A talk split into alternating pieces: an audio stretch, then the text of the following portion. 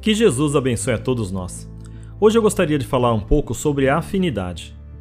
Toda a gama de fenômenos espirituais estão diretamente relacionados com os laços de afinidade que estabelecemos, e o pensamento é o agente ativo desse processo. Isso determina nossos vínculos mais sutis com o chamado mundo invisível ou plano espiritual. Vale lembrar que é uma soma de tudo que já vivenciamos, nesta e em outras encarnações. Quando passamos por um momento difícil, solicitamos ajuda através da prece.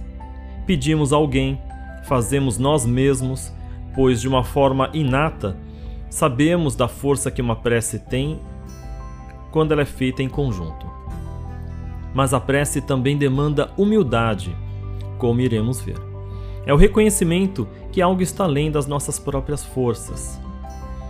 Tem um livro que eu gosto muito chamado Ave Luz, que foi trazida essa psicografia do espírito Shaolin pelo médium João Nunes Maia. E tem um capítulo que trata somente sobre a oração. Nesse capítulo, onde relata uma passagem com Simão Pedro, que vai visitar o famoso Poço de Jacó, após a sua jornada, ele retorna à Igreja dos Pescadores e eles, se, eles sempre aproveitavam esse momento para questionar Jesus, como é descrito nesse livro, sobre vários assuntos. E o tema desse capítulo, chamado Oração, claro, é a oração. Então, ao longo da sua explanação, o mestre responde. Eu vou pegar um trecho tá, que, daquilo que ele respondeu para o nosso amigo, nosso irmão Simão Pedro. Quando feita com humildade, estabelecemos em torno de nós um ambiente parecido com o dos anjos. E estes, por simpatia, nos visitam, incentivando mais as qualidades que Deus guardou nos nossos corações. Então, muitas vezes a prece ela serve para resgatar as forças que já possuímos, mas nos momentos de desespero esquecemos totalmente da virtude já conquistada. Esse trecho que o irmão Shaolin nos traz quando feita com humildade, os anjos nos visitam. É justamente essa ação, uma das ações que a prece, a oração, ela nos proporciona, ela vai nos ajudar. É a lei de afinidade, a sintonia que nós estabelecemos, porque nós estamos elevando o nosso padrão vibratório, estamos elevando os nossos pensamentos para que possamos estar em contato com esses irmãos que estão também na mesma faixa.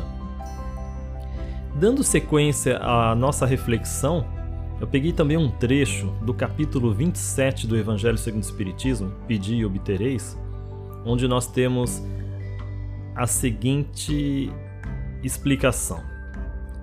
A ação da prece, que tem por fim atrair a inspiração salutar dos bons espíritos, pedir-lhes pedir força necessária para resistirmos aos maus pensamentos, cuja execução pode nos ser funesta e para nos atenderem nisto, não é o mal que eles afastam de nós, mas é a nós que eles afastam do pensamento que nos pode causar o mal. Não embaraçam em nada os desígnios de Deus, nem suspendem o curso das leis naturais, mas é a nós que impedem de infringirmos as leis ao orientarem o nosso livre arbítrio. Essa parte é bem interessante, porque muitas vezes a gente, ao fazer uma prece, nós imaginamos que alguém vai lá e tirar com as mãos aquele problema que nós estamos vivendo, que estamos passando. Como foi falado aqui, situações que são decorrentes do nosso livre arbítrio, das nossas escolhas, que coloca em funcionamento a lei de causa e efeito. E o que os irmãos eles fazem é justamente evitar desde o pensamento para que nós possamos olhar o mundo de uma forma diferente, visualizar por um outro ângulo, para que nós deixemos de lado muitas sugestões, muitas decisões que nos levam a cometer atos que irão nos prejudicar no futuro. Então, sabedores dessas leis de causa e efeito, os irmãos vêm nos ajudar a evitar seguir por caminhos que levam à dor e ao sofrimento. A decisão tem que ser nossa, mas esse auxílio dos irmãos, dos amigos espirituais é de inestimável valor. Se a gente lembrar de Jesus, ele estava constantemente em preces, em comunhão direta com Deus. Vejam, estamos falando de Jesus. Ele não abria mão desse recurso precioso e muitas vezes a gente acaba deixando de lado. Nós achamos que estamos muito cansados ou que a gente não está em condições. É justamente nessas horas que a gente mais precisa da prece. Vou pegar aqui um outro trecho também a gente ver como que é interessante e é importante estarmos sempre em oração, trabalhando essa lei de afinidade, que eu também peguei do mesmo capítulo do livro Ave Luz. Então Jesus fala o seguinte nesse trecho: É bom que vejamos este exemplo, a criança quando chora.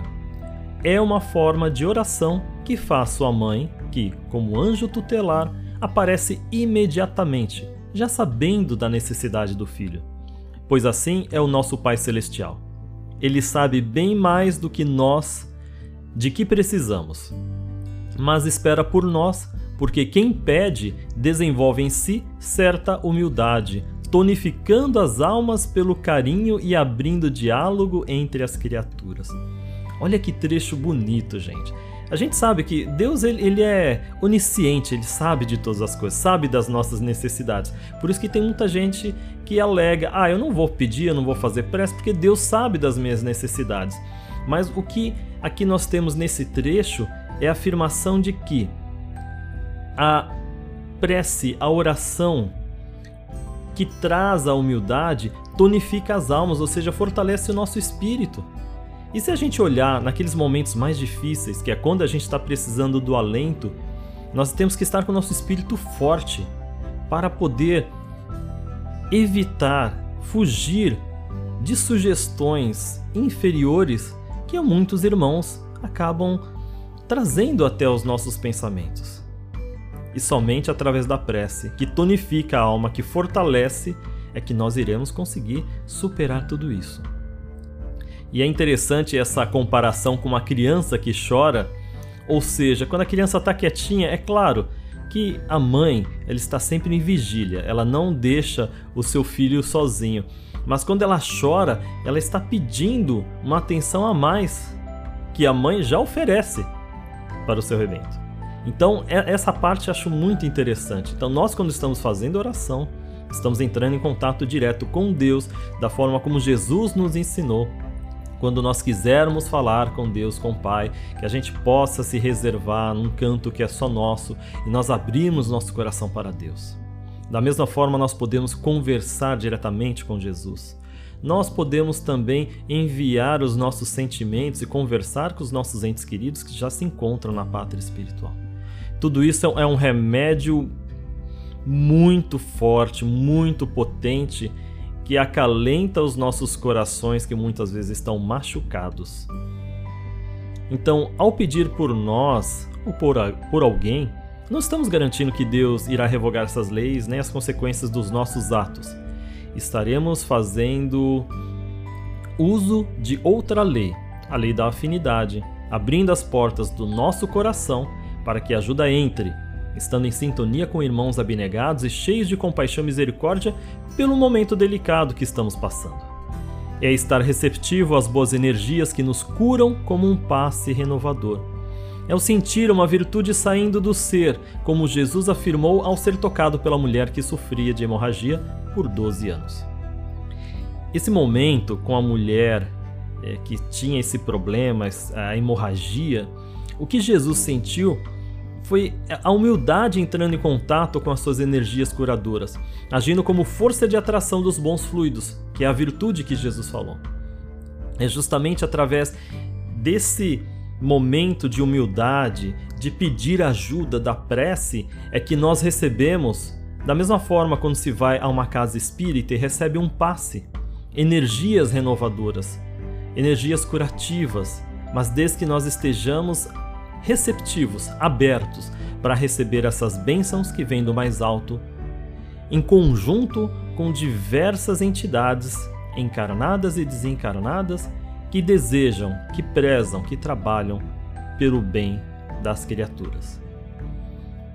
se a humildade é uma forma de oração, isso significa que o nosso viver deve ser de uma maneira que venha atrair todo o amparo e a simpatia que irá nos ajudar a superar esses tempos de incerteza.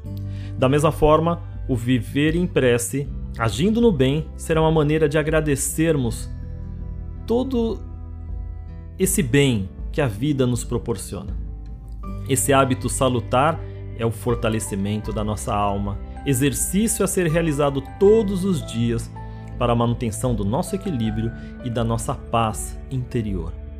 Então, quando nós fazemos a prece, nós estamos reconhecendo as nossas limitações, estamos reconhecendo o tamanho do amor de Deus, do seu poder, que vem sempre em nosso auxílio, que não nos abandona, que cuida de cada um de nós.